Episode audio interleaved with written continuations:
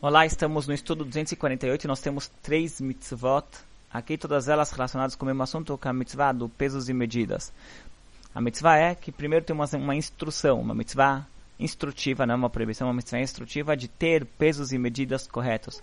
Pesos e medidas aqui são nos três aspectos, ele fala tanto medidas tipo réguas ou fitas métricas, que seriam para medir distâncias, assim também como medidas para eh, peso, eh, pesos, que se usa para pesar, seria hoje em dia a balança, e assim também o, o, as medidas de volume, todas elas têm que ser corretas, porque assim você vai evitar que tenha um roubo numa transação comercial. Porque temos uma outra proibição que é fazer uma transação comercial utilizando de pesos e medidas que são equivocados, que são errados, que estão, uh, que estão falsos, né? Então isso aqui é a segunda proibição, a segunda mitzvah de hoje. Depois nós temos mais uma mitzvah, uma proibição também, não só que não podemos utilizar esses pesos e medidas errados, a gente também não pode nem ter em nossas casas um peso e medida errado.